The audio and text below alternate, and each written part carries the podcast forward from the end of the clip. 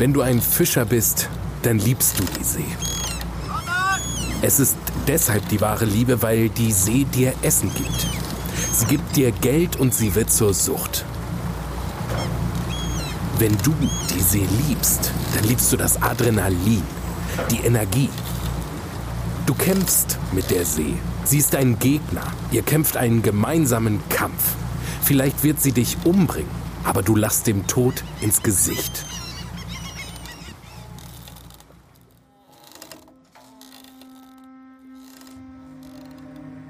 18. November 2013, Costa Azul, Mexiko.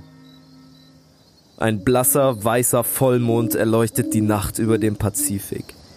Sacht schlagen die Wellen in die Bucht einer winzigen Küstenstadt ganz im Südosten von Mexiko. Eine kleine Gruppe hat sich vor einer Hütte am Strand versammelt. Wie Gespenster stehen sie sich gegenüber. Keiner von ihnen redet. Eine Frau tritt vor. Sie legt Blumen ein Glas Wasser und einige Kerzen auf eine kleine Holzbank. Daneben steht ein Bild. Es ist das verblichene Foto eines jungen Mannes mit schwarzen Locken und buschigen Augenbrauen. Die kleine Stadt platzt aus allen Nähten. Überall in den Häusern am Strand wohnen Fischer, die auf das Meer fahren und ihre Beute an die ansässigen Restaurants verkaufen. Doch die kleine Hütte bei der Gruppe steht seit nunmehr einem Jahr leer. So lange ist es her, dass der junge Mann auf dem Foto, José Salvador Albarenga, zum Fischen aufs Meer gefahren ist. Seine Familie und Freunde erinnern sich noch genau an den Tag. Kaum war Albarenga außer Sichtweite, ist sein tagelang anhaltender Sturm aufgezogen. Seitdem gibt es kein Lebenszeichen mehr von dem jungen Mann. Kein Notruf, aber auch keine Leiche oder Wrackteile. Die Kerzen brennen, aber sie brennen nie ganz nieder. Immer bleibt ein bisschen Wachs am Stumpf zurück. Ein gutes Omen. Die Gruppe glaubt fest daran, dass Alberenga es noch nach Hause schafft. Sie können seine Hütte einfach nicht aufgeben. Zumindest noch nicht. Noch nicht jetzt.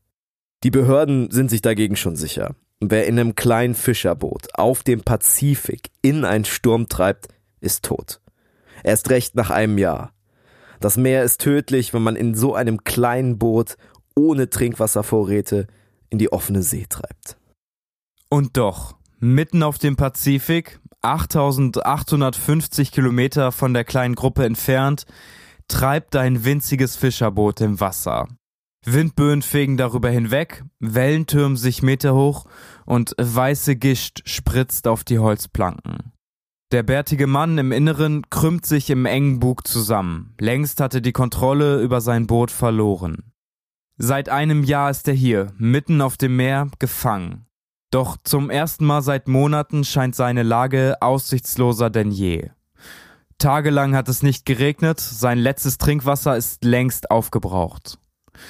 Schweigend lauscht er dem Brechen der Wellen.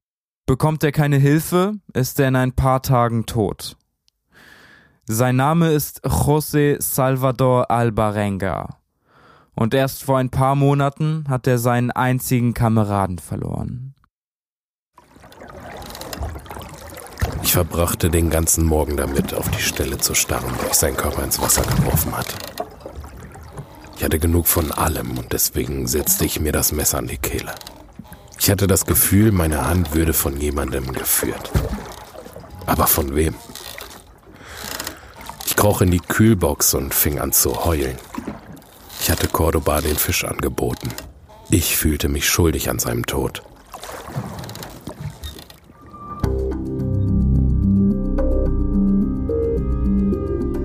Wild und Fremd. Ein Podcast über Entdecker und ihre Geschichten. Von Ole und Tore.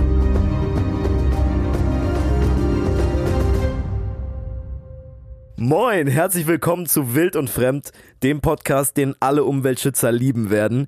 Wir verraten euch heute, warum es manchmal hilfreich ist, Sachen ins Meer zu schmeißen.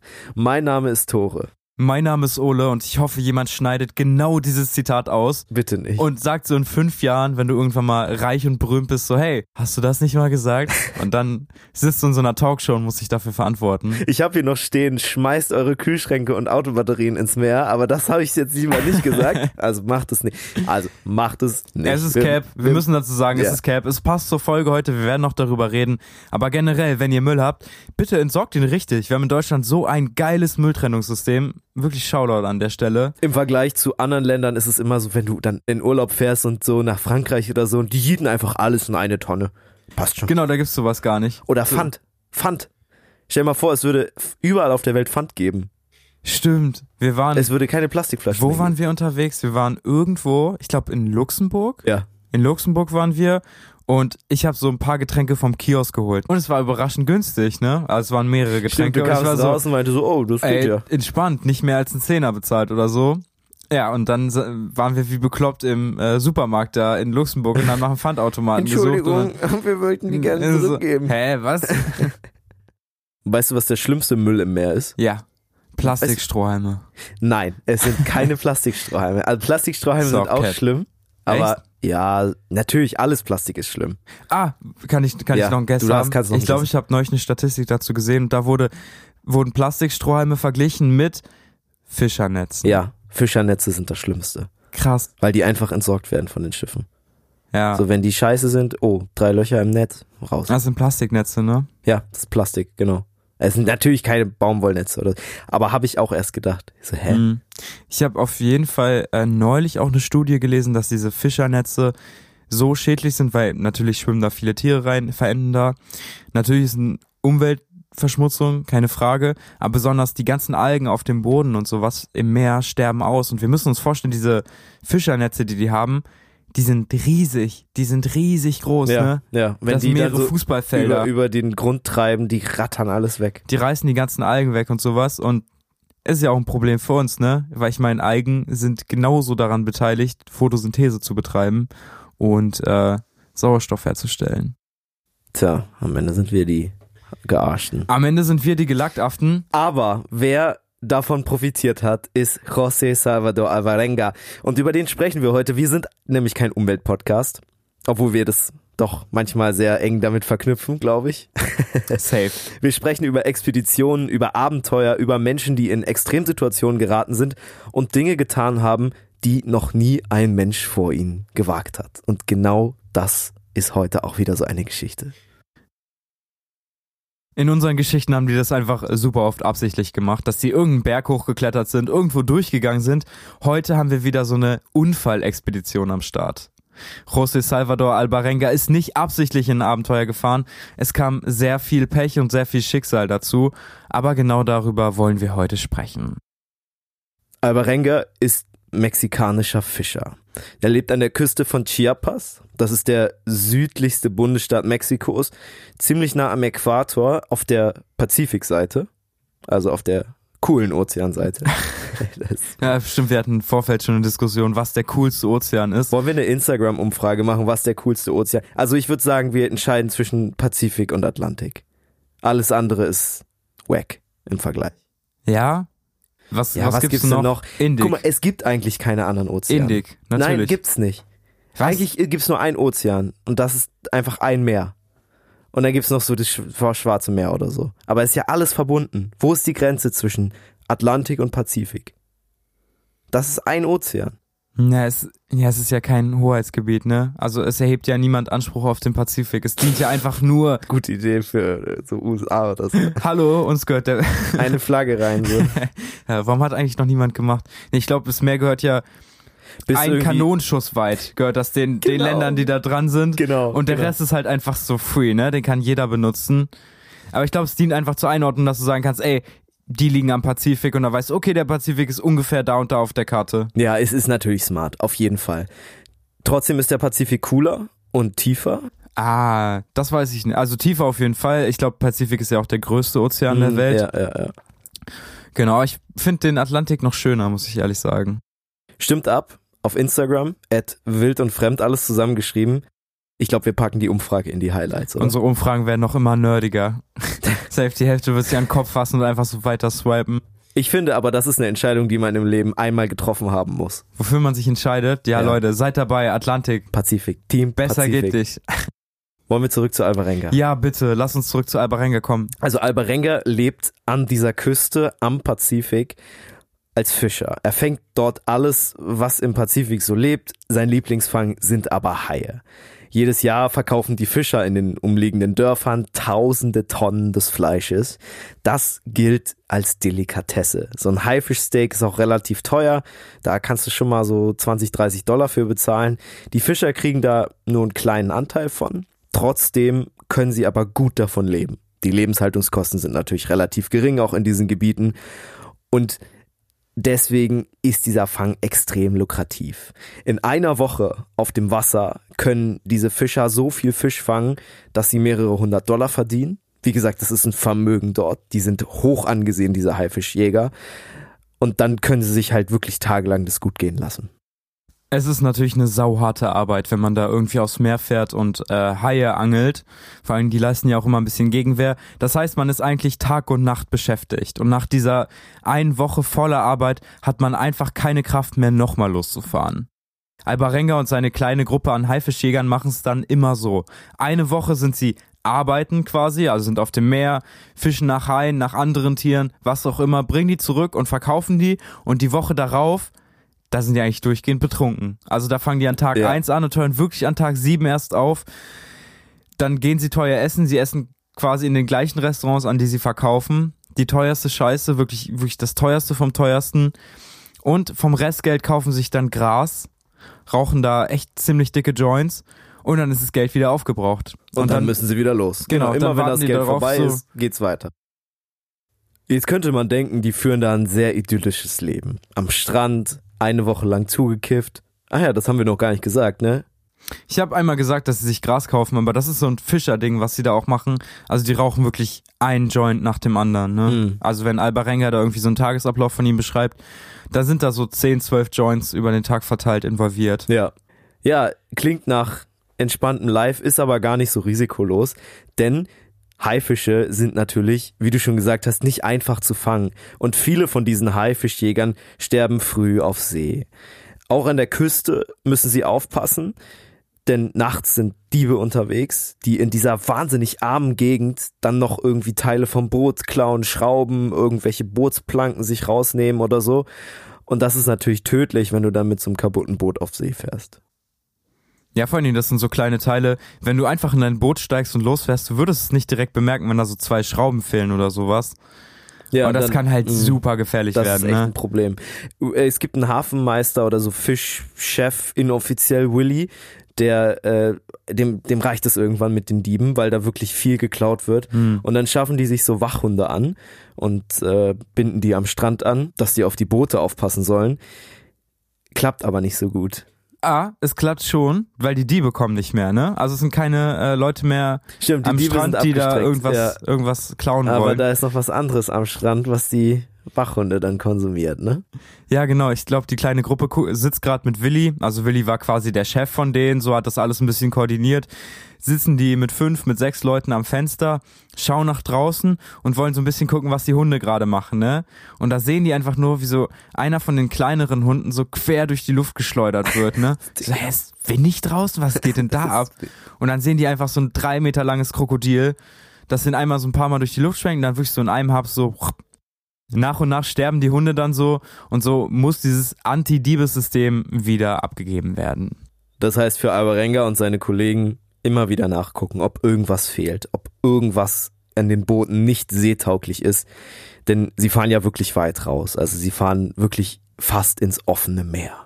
Lass uns an der Stelle noch einmal ganz kurz über die Boote sprechen, die sie fahren. Oh ja. Das, sind ist nämlich nicht so klassische Fischerboote, wie man sich vorstellen würde. Die sehen aus wie so ein überdimensionales Kanu irgendwie. Die sind acht Meter lang, relativ dünne Wände. Sie haben keine Kajüte, das heißt, sie sind komplett flach. Und das Einzige, was irgendwie auffällt, ist da so eine riesige Kühlbox, die in der Mitte steht. Und die Boote sind auch super leicht. Die sind teilweise aus Holz, größtenteils aber aus Fiberglas. Und Fiberglas ja so plastikähnlich, würde ich jetzt mal sagen. Ne? Das sind sehr leicht.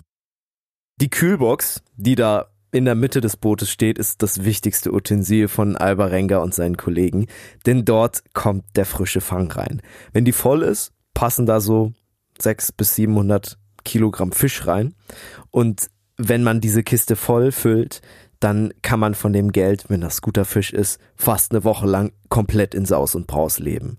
Und das ist äh, natürlich auch immer Alvarengas Ziel, diese heilige Kühlkiste voll zu bekommen. Der Tag, an dem das Schicksal seinen Lauf nimmt, ist ein relativ normaler Tag. Albarenga liegt morgens in seiner Hütte, checkt seinen Geldbeutel und sieht, hey, ich muss irgendwie demnächst wieder losfahren. Ich habe kein Geld mehr, dieses Saus und Braus, dieses Party- und Drogenleben mir zu finanzieren und deswegen möchte er früh aufbrechen und am nächsten Morgen losfahren. 24 Stunden will er dann auf See verbringen, pausenlos fischen, ohne zu schlafen und wenn er diese 24 Stunden überstanden hat, kann er die Box wahrscheinlich nach seinen Erfahrungen komplett füllen und danach wieder eine Woche lang Pause machen. Es dauert zwei Stunden, um das Boot flott zu machen. Albarenga muss gucken, ob der Motor funktioniert, schauen, ob nicht doch irgendjemand was geklaut hat von seinen Ersatzteilen. Er muss Ausrüstung mitnehmen, Trinkwasser, Ersatzbenzin, Köder, Leinen, Schwimmer. Er hat noch ein GPS-Gerät dabei für Notfälle, das ist aber nicht wasserdicht. Und er hat auch ein Funkgerät, das ist aber nicht richtig geladen. Und er hat auch keinen Anker dabei, ne? Der hat Stimmt, sich, den ja. hat sich einfach ein Kumpel von ihm ausgeliehen und hat vergessen, den zurückzugeben.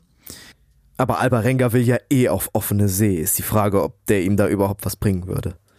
Ja, der ist schwer. Das heißt, das Boot hat ziemlich viel Tiefgang allein schon mit dem Anker. Und wenn dann noch Fische dazukommen, dann kann es sein, dass es einfach zu schwer wird und er dann Fische von Bord werfen muss. Und das würde er niemals machen. Ich meine, das ist Geld, das ist was Geld. er hier ja. in der Hand hat. Im Boot sitzen jetzt Albarenga, eine halbe Tonne an Ausrüstung und eine dicke Kühlbox. Ein Mann kommt noch dazu und zwar der junge Ray Perez. Die beiden Männer fahren nicht zum ersten Mal zusammen raus, die sind ein super gutes Team.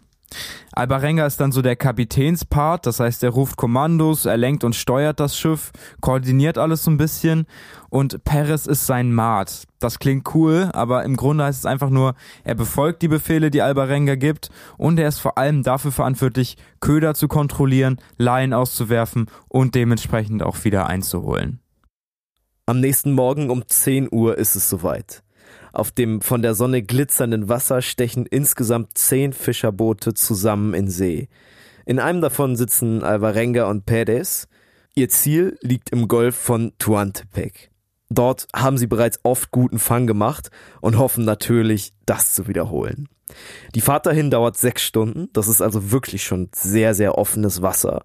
Und in der Zeit chillen die Fischer auf den Booten.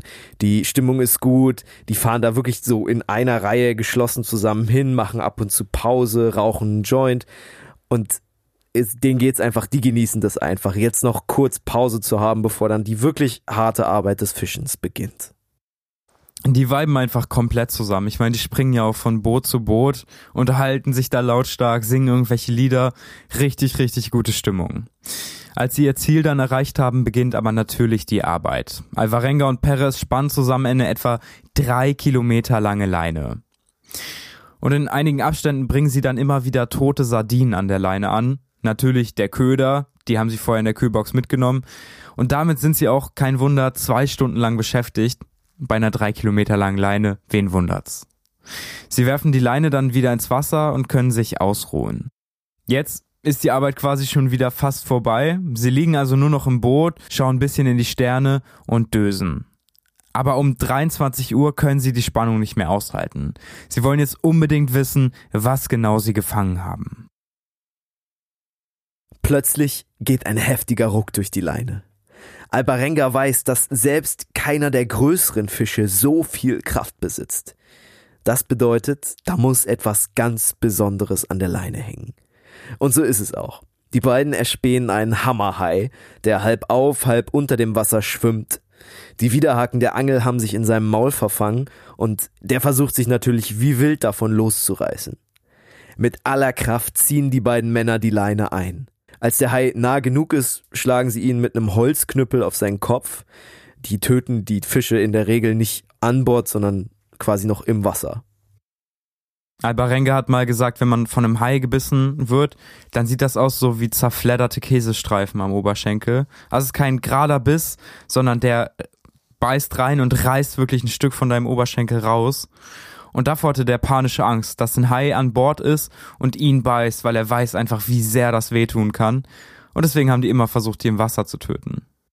Albarenga hat in der ganzen Geschichte, das wird sich auch noch später zeigen, einen wahnsinnigen Respekt vor diesen Haien. Also ich finde das so krass, weil er ja wahrscheinlich täglich mit denen zu tun hat und weiß, wie stark die sind. Und er hat eine unwahrscheinliche Angst davor, von denen gefressen zu werden.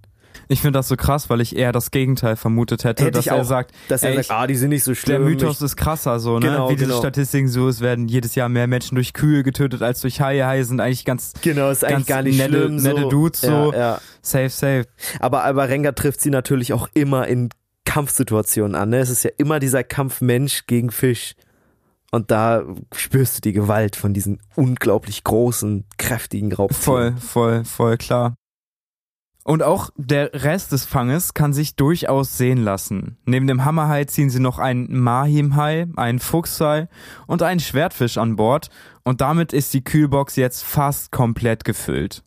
Es lohnt sich also nicht, noch ein zweites Mal die Leine auszuwerfen. Sie wollen also erst zurück zum Hafen fahren, da aber nicht bleiben, sondern quasi nur einmal die Kühlbox leeren und die leere Kühlbox wieder mitnehmen und dann noch einmal angeln.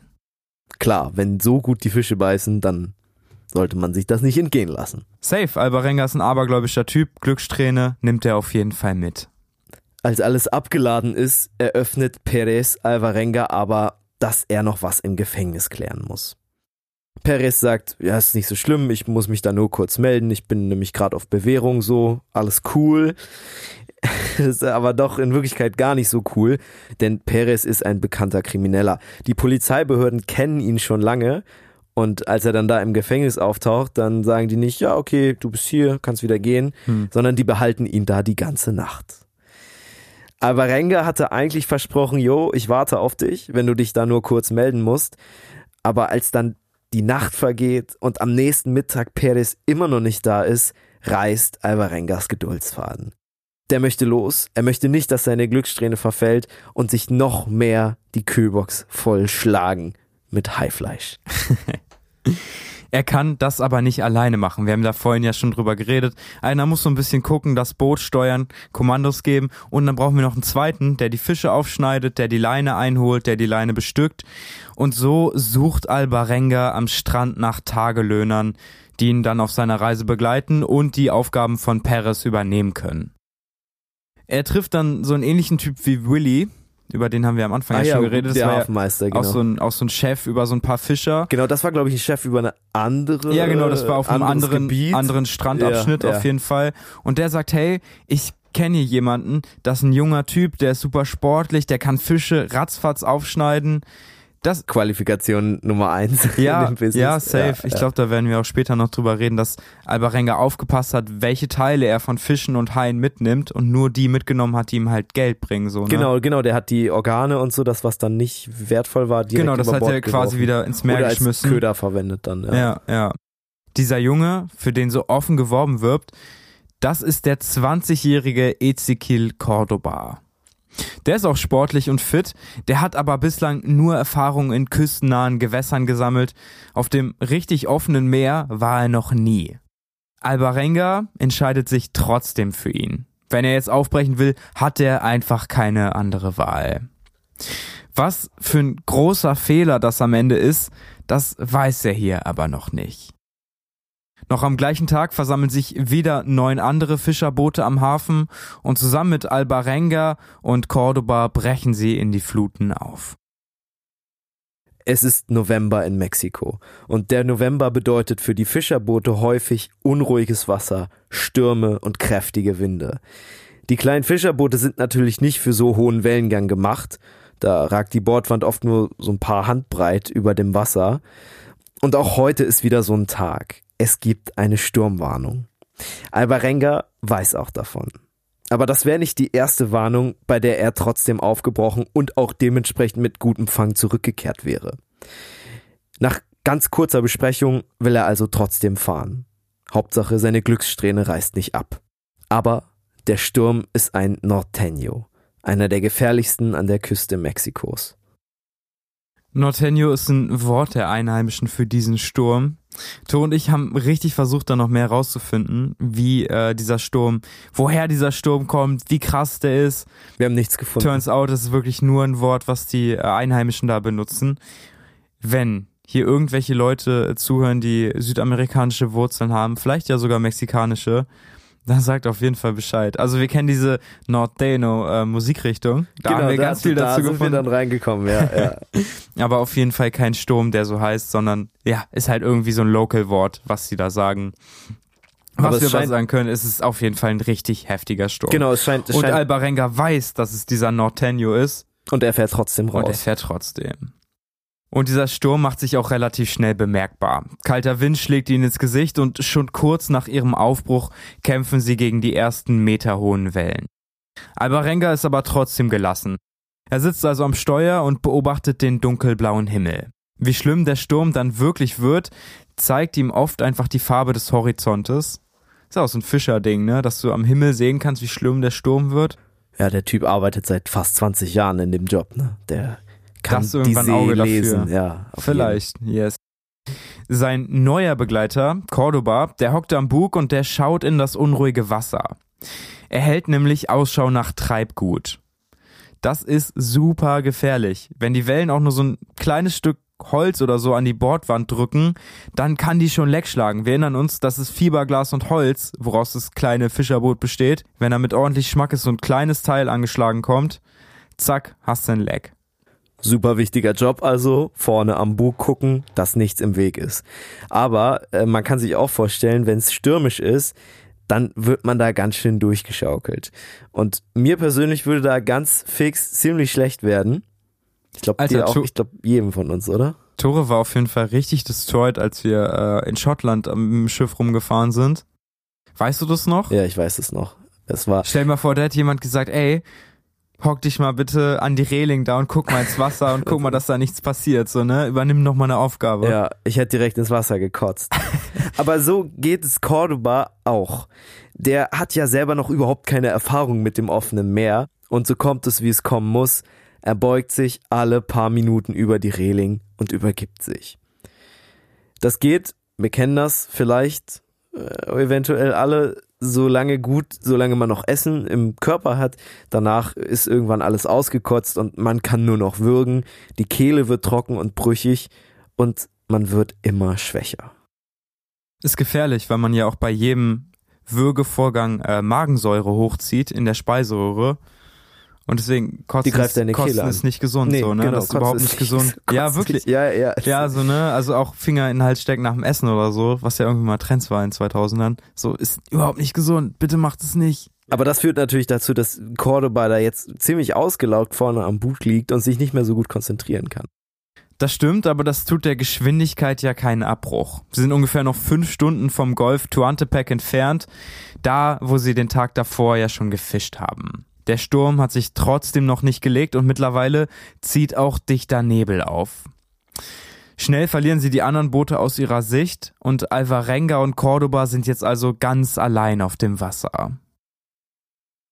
Und wenn Alvarenga wüsste, dass die Fischerboote, die sie eben gerade im Nebel aus den Augen verloren haben, sein letzter menschlicher Kontakt für eine unfassbar lange Zeit gewesen ist, dann wäre er wahrscheinlich auf der Stelle umgedreht. Um 17 Uhr sind sie in diesem Nebel alleine auf ihrem alten Fangplatz. Sie beginnen sofort damit, die Leinen klar zu machen. 700 Köder werden an die drei Kilometer lange Leine gehängt. Zwischendrin knoten sie immer wieder leere Bleichmittelflaschen, damit so als Schwimmer, dass die Leine oben bleibt. Und werfen es aus und warten, bis jemand anbeißt. Cordoba ist völlig erschöpft von der Reise dahin, schläft direkt ein. Alvarenga, für den ist das jetzt nichts Besonderes gewesen. Der raucht Joints, schaut aufs offene Meer und wartet, dass etwas anbeißt. Er muss auch noch aus einem anderen Grund wach bleiben. Die größte Angst der Fischer sind nämlich nicht Haie oder Wale, sondern einfach mal andere Menschen.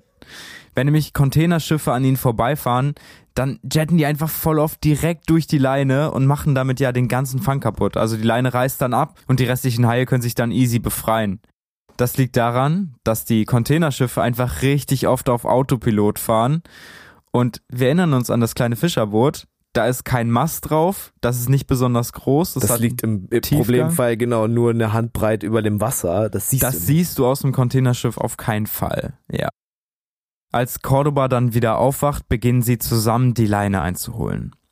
Der Sturm ist wieder schlimmer geworden und langsam will auch Albarenga unbedingt wieder aufs Festland. Ja, als ob er langsam merkt, dass es ungemütlich werden kann. Er hat zumindest so ein Gefühl, auch wenn er es noch nicht ausspricht.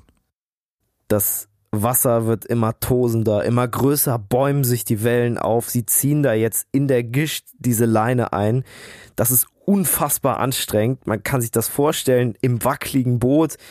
Alles ist voller Salzwasser. Du bist nass, es schaukelt, du hast Sprühnebel im Gesicht und dieses dünne Seil der Leine schneidet sich in deine Hände.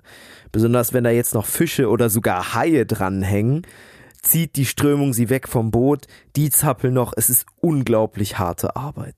Man muss sich auch vorstellen, so du hast da ein Seil und du machst ja quasi Tauziehen und das nicht gegen irgendwen, sondern gegen fünf Haie, die im Wasser gegen dich anschwimmen. Tauziehen gegen Haie, Junge. Ja. Und damit einem dünnen Seil. Und damit zum dünnen Seil. Sie schaffen auch nur die Hälfte der Leine. Also sie ziehen und ziehen und ziehen diese drei Kilometer lange Leine Köder für Köder an Bord, merken aber, ey, wir, das, das geht nicht mehr. Wir sind einfach völlig fertig und der Sturm wird auch immer schlimmer. Das heißt, sie kappen die Leine, was ja für Albarenga erstmal das ist ja, Das da geht ja die Hälfte, ja, da geht Es ja die ist Hälfte richtig Fang teuer verloren. gewesen, Genau, ja. die Leine ist weg, die Köder sind weg, die Haken, die Drahthaken sind weg. Das war Stuff, der richtig teuer Mhm, war. Eine ja. Leine und sowas Ja. war teurer als der ganze Fang, den die da gemacht haben. Ja. Aber trotzdem ist der Fang, den sie jetzt an Bord haben, ganz gut. Zehn Haie sind dabei. Und so können sie zumindest mit einem okayen Gefühl im Bauch abdrehen. Albarenga ändert den Kurs auf 70 Grad und das kleine Boot schippert jetzt in Richtung zu Hause. 160 Kilometer trennen sie noch von der Küste Mexikos. Genau, wer sich wundert, wie man 10 Haie in eine 680 Kilogramm Kühlbox bekommt, der hat auf jeden Fall recht, das kann eng werden. Deswegen haben sie die Haie schon ein bisschen zurechtgeschnitten. Sie haben auch ein paar kleinere Fische noch mitgenommen. Das haben sie alles zurechtgeschnitten, also quasi nur die Teile mitgenommen, die sie auch verkaufen können. Währenddessen tobt der Sturm weiter. Immer wieder kippt das kleine Boot auf die Seite und sie haben durch diese halbe Tonne Haifleisch mittlerweile auch einen heftigen Tiefgang. Abwechselnd schöpfen sie dann eimerweise Wasser und kippen es über die Reling. Gefährlich oft reißt der Sturm auch die beiden Männer von den Beinen und nicht nur einmal droht einer von ihnen ins Wasser zu stürzen. Was passieren kann, wenn sie im Wasser landen, ist klar. Einmal können sie natürlich irgendwie untergehen, sie können das Boot aus den Augen verlieren, sie können sich gegenseitig nicht mehr retten, man ertrinkt. Die zweite Möglichkeit, die zudem deutlich wahrscheinlicher ist, ist ein ziemlich, ziemlich schneller Tod. Und zwar haben sie, während sie diese Fische und Haie zurechtgeschnitten haben, die ganze Zeit ihre Fischabfälle einfach ins Meer geworfen. Das heißt, die schwimmen mittlerweile auch in so einer Blutlache. Ja. Überall schwimmen da Fischabfälle im Wasser. Sie sehen nämlich überall um sich rum so dreieckige Rückenflossen, die aus dem Wasser hervorschauen. Zehn oder zwölf, aber ist klar, die Haie haben einen Fressrausch. Wenn da jetzt einer von ihnen ins Wasser fällt, der ja selber noch voll Blut ist, dann äh, war's das. Tja, das ist der Preis, wenn man Haie jagt.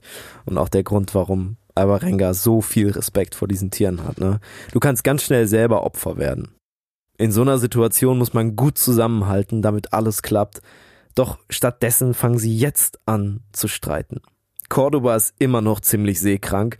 Er hat irgendwann keine Kraft mehr, das Wasser, was immer noch in das Boot läuft, auszuschöpfen und klammert sich nur noch würgend an die Reling. Albarenge macht das verständlicherweise ziemlich sauer. Der hat Cordoba nämlich 50 Dollar versprochen, wenn er mitkommt und hilft. Und äh, jetzt macht Cordoba aber nichts und sitzt nur in der Reling und kotzt. Die logische Konsequenz ist für Albarenga, dass der auf Cordoba zugeht und sagt, hey, du bekommst von mir keine 50 Dollar mehr. Du hast hier einen Scheiß für mich gemacht. Du bekommst das Geld auf jeden Fall nicht, wenn wir an Land sind. Das führt natürlich auch dazu, dass Cordobas Motivation, die sich ja eh schon nahe der Nullgrenze bewegt hat, jetzt noch weiter abfällt. Und es stimmt, Cordoba kann extrem gut Leinen legen, er kann super einholen, Fische ausnehmen, aber hier auf hoher See hat er zumindest für Albarenga keinen großen Nutzen mehr. Trotzdem braucht Albarenga natürlich nach wie vor seine Hilfe. Der Horizont ist komplett dunkel, er kann sich selber kaum noch orientieren und er muss einfach nach Instinkt fahren. Da bleibt dann keine Zeit mehr, selber im Boot rumzulaufen und Wasser zu schöpfen. Um 7 Uhr Ortszeit haben sie dann trotz aller Widrigkeiten fast die Küste erreicht. Albarenga schätzt die restliche Entfernung auf 30 Kilometer. Das heißt, sie sind jetzt ja wieder fast an der Küste. Sie sind diesem Sturm auf dem offenen Meer irgendwie schon fast entkommen und müssen jetzt also nur noch 30 Kilometer zurücklegen. Das heißt, sie sehen schon die Berge der Küste, sie sehen schon ein bisschen den Strand, sie sind gleich da.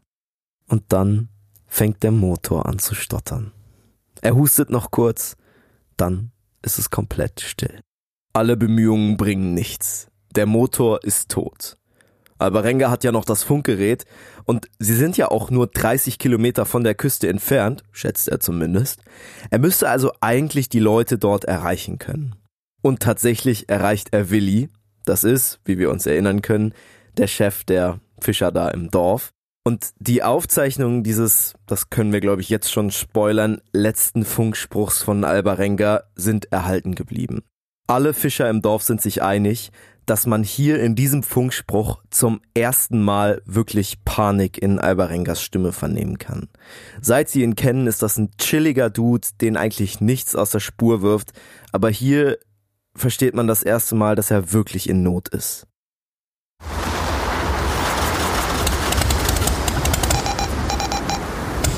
Willy, Willy, der Motor ist verreckt. Wir haben kein GPS mehr. Es funktioniert nicht mehr. Ihr müsst sofort kommen. Die Wellen sind riesig. Das Wasser steht schon kniehoch im Kahn. Kommt schnell. Ich habe die Schnauze voll von dem ganzen Scheiß hier. Die Aussicht auf Rettung schweißt die beiden Streithähne zusammen. Cordoba ist wieder etwas fitter und hilft wieder mit, das kniehohe Wasser aus dem Boot zu schöpfen. Doch die Wellen sind zu heftig. Cordoba verliert das Gleichgewicht und knallt wie ein Flummi zwischen den Bordwänden hin und her. Er hatte eine enorme Beule am Kopf. Sie blutete zwar nicht, aber er hatte den Kopf wirklich hart angeschlagen. Und bei einem anderen Aufprall brach er sich fast die Rippen. Ich musste ihn immer wieder mahnen, sich besser festzuhalten. Schließlich hatten wir keinen Arzt an Bord auch keine Medikamente oder Schmerztabletten.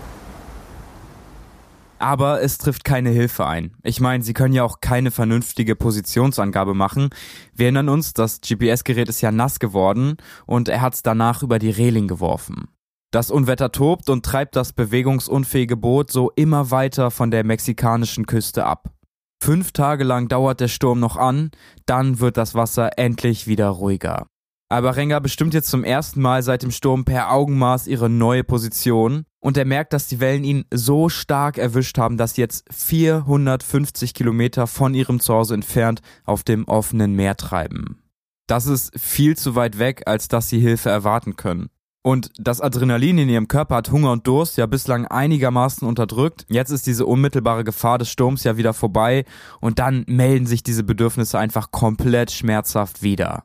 Trinkwasser haben sie nicht mehr und auf dem Wasser treiben schmackhaft aussehende Kokosnüsse. Die sind zwar zu weit weg, um sie aus dem Wasser zu greifen, aber theoretisch nah genug dran, um einfach hinzuschwimmen. Wäre ein guter Snack, aber leider traut sich keiner von beiden und das aus gutem Grund, denn sie können immer noch im Wasser die dreieckigen Flossen der Haie sehen.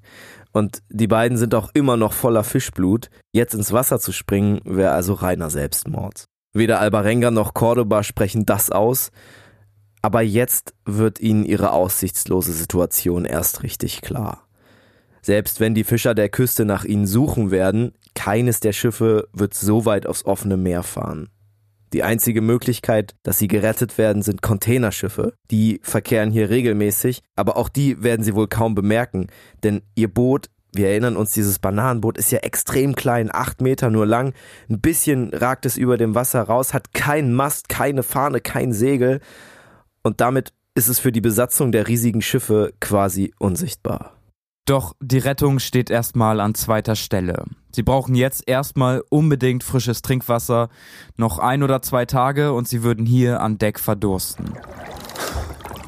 Ich atmete flach und abgehackt. Ich wollte Wasser, hatte aber keines. Ich dachte, ich müsste sterben. Solche Qualen hatte ich auszustehen. Meine Atmung wurde immer flacher, als wenn ich ersticken würde. Ich fühlte mich, als würde ich ertrinken. Ich konnte nicht genug Sauerstoff bekommen. Es war furchtbar. Ich dachte, dass vielleicht eine Schildkröte mich retten könnte. Er sagt, ich dachte, dass vielleicht eine Schildkröte mich retten könnte. Das erste, woran ich gedacht habe, war so eine riesige Meeresschildkröte, die die quasi einmal so auf ihren Panzer nimmt und dann schön nach Mexiko äh, schwimmt erstmal. das meint er natürlich nicht. Schildkröten sind relativ nahrhaft, also sie haben ein bisschen Fleisch unter dem Panzer. Albarenga meint aber vor allem das Blut der Schildkröten. Mittlerweile sind neun Tage vergangen und noch immer konnten sie kein richtiges Wasser trinken. Sie verteilen sich morgens im Boot und lecken die Holzplanken ab, einfach in der Hoffnung, dass der Morgentau ein paar winzig kleine Tröpfchen zurückgelassen hat. Was auch noch so crazy ist, dass sie immer weiter abgetrieben werden. Obwohl kein Sturm mehr ist, sind sie 840 Kilometer jetzt von ihrem Zuhause entfernt. Sie sehen weit und breit keinen Menschen, sie finden aber trotzdem menschliche Abfälle. Und da haben wir im Intro ja schon drauf angespielt, immer wieder treiben Mülltüten an ihnen vorbei. Eines sogar so nah, dass sie sie aus dem Wasser ziehen können. Und darin finden sie zum Beispiel einen verfaulten Kohlkopf, schimmelige Karotten und einen halben Liter Milch, dessen Konsistenz eher fest als flüssig ist. Für die beiden ist es aber voll das Festmahl. Gierig essen sie alles davon auf. Kurz danach treibt noch eine Softdrinkflasche an ihrem Boot vorbei. Wahrscheinlich war da früher Limonade drin, mittlerweile ist sie eigentlich leer. Alvarenga zieht sie trotzdem aus dem Wasser und findet ganz unten noch einen winzigen Tropfen Limonade, so groß wie so ein Stecknadelkopf. Aber dieser Tropfen stellt für ihn in dem Moment das Paradies auf Erden dar. Ne? Das ist Flüssigkeit und Zucker. Die finden zum Beispiel auch ein benutztes Kaugummi irgendwie in einem Müllsack oder irgendwo dran kleben und teilen sich diesen Klumpen dann auf und kauen den so lange, bis jeglicher Geschmack draußen ist. Also es ist krank. Und Albarenga benennt ihr Boot um. Eigentlich hat es keinen Namen, nur so eine Registrierungsnummer, aber sie taufen es Titanic. Das klingt ja jetzt erstmal ziemlich weird. Auch Alvarenga kennt natürlich die Geschichte der Titanic, die damals gesunken ist. Aber es fasziniert ihn, dass sein Boot bis jetzt dem Sturm und dieser elendig lang, jetzt schon elendig langen Odyssee standgehalten hat. Und Alvarenga ist ja so ein abergläubischer Typ und in seinem Kopf, er rechnet sich das so aus und sagt, naja, wenn ich jetzt dieses Schiff Titanic nenne, und es ist ja schon einmal eine Titanic untergegangen, ist ja super unwahrscheinlich, dass jetzt nochmal ein Schiff, was Titanic heißt, auch wieder untergeht.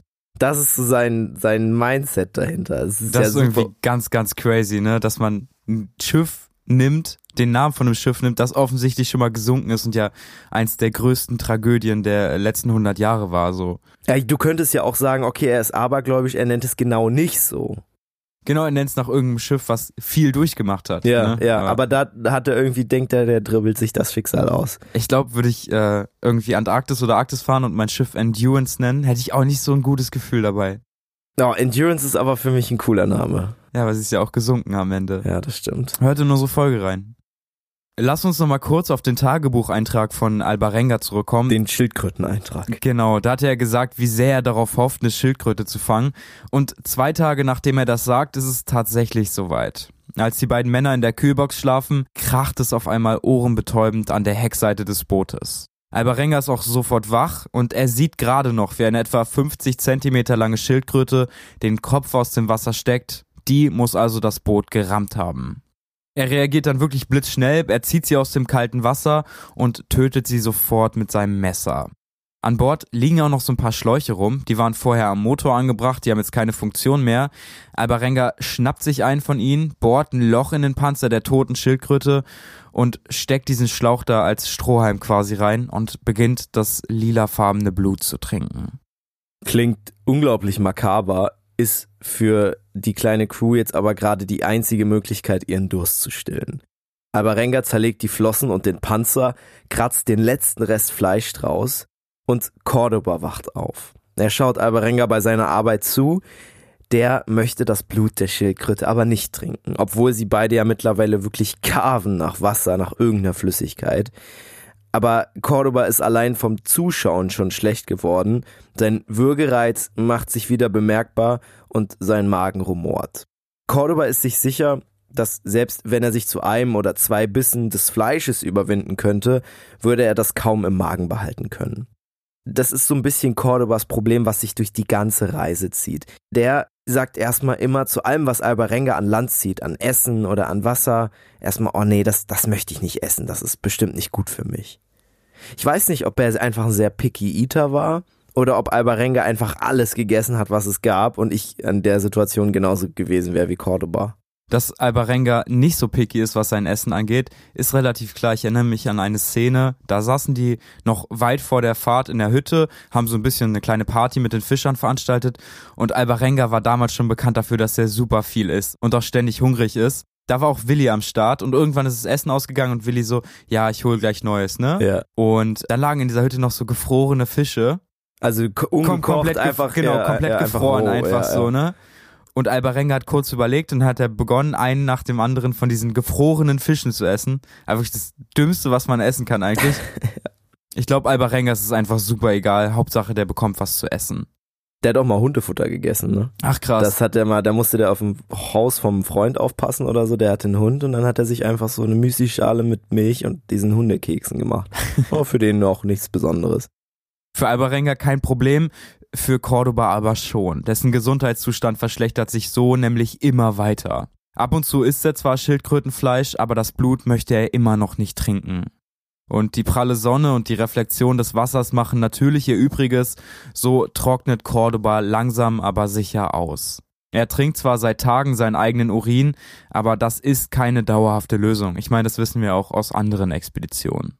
Albarenga dagegen kann neue Energie tanken und er verbringt so die tristen Tage an Deck jetzt voll und ganz mit der Jagd auf Schildkröten. Er lernt auch immer besser ihr Verhalten kennen und kann so nach und nach für immer mehr Vorräte sorgen. Am 30. November liegt er erschöpft von der Jagd in der umgeworfenen Kühlbox und döst zusammen mit Cordoba. Ganz leise fängt es an zu trommeln und es wird immer lauter. Die beiden sitzen in dieser Kühlbox und das Trommeln wird immer heftiger. Der Kapitän wacht auf, kriecht aus der Kühlbox und schreit sofort Piñata, Piñata, Piñata. Wir kennen dieses Wort eigentlich von diesen bunten Papptieren, wo man so draufschlagen muss. Safe von diesen ganzen YouTube-Compilations, wo so Kinder diese Kinderfeste veranstalten, vor allen Dingen so im mexikanischen Raum, Genau. südamerikanischen Raum. Genau. Und dann da, aber nicht das Tier treffen, sondern irgendwelche anderen Kinder mit dem Baseballschläger da so umhauen. Genau. Ich meine, die Augen sind ja verbunden, ja. und da sind dann Süßigkeiten drin. Das ist aber nicht nur das Wort für diese Tiere, sondern das meint eigentlich Behälter, also Topf oder so. Mhm. Und warum Alvarenga das schreit, wird klar, wenn man in den Himmel schaut. Denn es fängt an, in Strömen zu regnen. Das erste Mal, seit sie auf Wasser waren, regnet es richtig. Und natürlich versuchen sie jetzt diesen Regen aufzufangen. Cordoba wird sofort wach, beginnt den Boden der riesigen Kühlbox sauber zu machen. Sie drehen sie um und fangen so das Regenwasser da drin. Ja. Und dann tanzen sie wie wild über die Planken, lassen das Regenwasser wie kleine Kinder in den Mund laufen und singen. Ja, was für ein Stimmungswechsel, ne? Dieser Flüssigkeitsmangel war ja seit Tagen das allergrößte Problem, was sie haben. Und das ändert sich jetzt einfach in ein paar Stunden. Kleiner Bio-Exkurs an der Stelle. Das Regenwasser können sie nämlich gefahrlos trinken. Das muss ich auch erstmal nachgucken. Weil es ist ja im Prinzip Meerwasser, was sie trinken, was einmal halt in die Wolken gezogen wurde und dann wieder als Regen runtergekommen ist, ne? Ja, aber dadurch ist natürlich keine, kein Salzgehalt mehr in dem Wasser. Genau, das ist der entscheidende Punkt. Der Salzgehalt ist quasi null, weil das Salz eben im Meerwasser bleibt und nicht mit verdunsten kann. Ich habe mich gefragt, ob man das dann überhaupt trinken kann, weil theoretisch wäre es ja destilliertes Wasser und destilliertes Wasser ist ja auch ohne Nährstoffe, das hat, bringt dir ja keinen Mehrwert so an, an, Ja. an Nährstoffen. Aber Regenwasser ist trinkbar, weil es quasi, es zieht ja durch die Luft nach Mhm. oben und in der Luft sind so ganz kleine Aschepartikel und Steinpartikel und so Staub. Diesen Staub nimmt das Regenwasser auf und da drin sind Nährstoffe. Ah, krass, Und krass. deswegen, also natürlich würde ich jetzt mit nicht mein Leben lang Regenwasser trinken, das ist vielleicht keine gute Idee. Grundwasser ist schon cooler. Das läuft ja richtig Ja. durch Steinschichten und so, da nimmt es mehr auf. Aber es funktioniert. Du kannst es trinken, auf jeden funktioniert, Fall. ja. Und es ist wesentlich besser als destilliertes Wasser, weil es Nährstoffe besitzt. Und es ist überhaupt erstmal trinkbar dadurch, dass es keinen Salzgehalt ja, besitzt. safe. Wenn du nur destilliertes Wasser trinkst, stirbst du ja, ne? Genau, genau. Also es gibt diesen Mythos, dass dann deine Zellen platzen. Das stimmt nicht. Du kannst auch mal ein Glas destilliertes Wasser trinken. Das tötet dich nicht. Das glaube ich auch, aber nur bis zu einer bestimmten Menge. Genau, ne? weil, weil einfach keine Nährstoffe drin sind. Und Mhm. das ist ja das, was wir also wir brauchen die Flüssigkeit, aber wir brauchen auch vor allem die Nährstoffe, die in dem Wasser sind. Aber das fand ich so krass, die werden in der Luft quasi durch den Regen aufgenommen und wenn es dann Ja. runterregnet, kannst du es trinken. Heftig, heftig. Ein paar Stunden geht das so, dann ziehen die Wolken wieder ab und die Sonne knallt auf das kleine Boot. Jetzt müssen sie sich aber dringend Gedanken machen, wie sie das Trinkwasser einteilen. Sie wissen ja einfach nicht, wann der nächste Regen kommt. Vielleicht schon morgen, vielleicht aber auch erst in drei Wochen. Die Kühlbox ist auch nicht komplett voll. Sie haben da jetzt keine ewigen Wassermassen drin. Und sie versprechen sich, dass sie drei Becher Wasser pro Mann und pro Tag trinken werden. Einen morgens, einen mittags und einen vor dem Schlafengehen. Die Becher sind nicht groß, das sind insgesamt weit weniger als ein Liter Wasser pro Tag. Und das in der Nähe des Äquators bei solchen Temperaturen ist natürlich viel zu wenig. Ihre Kehlen schwillen an, werden rissig, die Stimme wird brüchig und Alvarenga ist dabei noch in deutlich besserer Kondition als Cordoba. Vielleicht, weil er das Schildkrötenblut getrunken hat. Auf jeden Fall liegt Cordoba oft stundenlang fast bewusstlos an Deck und fängt an zu halluzinieren. Wenn er aufwacht, fragt er den Kapitän immer mit verwirrten Augen und verwirrter Stimme nach Orangen. Und natürlich haben die keine Orangen an Bord, die werden ja schon längst aufgegessen. Aber das vergisst Cordoba anscheinend in seinen Halluzinationen und bittet Alvarenga immer wieder, ihm doch Orangen zu geben jetzt. Aber Renger will ihm natürlich nicht sagen, wie aussichtslos ihre Lage ist. Als Cordoba ihn das nächste Mal nach Orangen fragt, sagt Albarenga einfach, ey, kein Problem, ich muss gerade eh zum Laden gehen, ich hole uns einfach Orangen und ein paar Garnelen. Dann tritt er aus der Kühlbox, lässt Cordoba da liegen, dann läuft er vom Bug bis zum Heck, also einmal acht Meter, wartet da fünf Minuten Ja. und kommt dann wieder zurück. Und wenn er wiederkommt, sagt er, hey, der Laden hat leider noch geschlossen, aber alles easy. In einer Stunde macht er wieder auf und dann kaufen wir uns ein paar frische Tortillas. Das hilft einfach voll. Cordoba murmelt dann ganz kurz, wie sehr er sich auf die Tortillas freut und dämmert dann einfach wieder weg.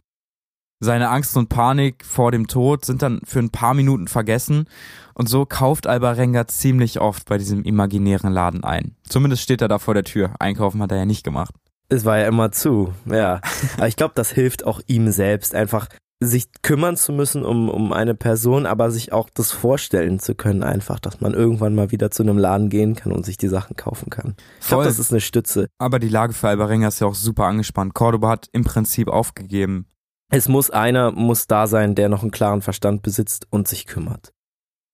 Es wird Dezember, sie schwimmen jetzt schon einen Monat lang in dieser riesigen Leere des Pazifiks und die Strömung steht schlecht. Sie treiben immer weiter weg von jeglichen Küsten, raus, immer weiter aufs offene Meer. Und dort gibt es kaum noch Schildkröten, das sind Tiere, die sich eher so in Küstennähe bewegen. Und Albarenga muss sein Beuteschema anpassen. Er fängt jetzt immer wieder Vögel. Diese Vögel lassen sich auf dem Boot nieder, dies ist für die einfach so eine Art Ruheplatz.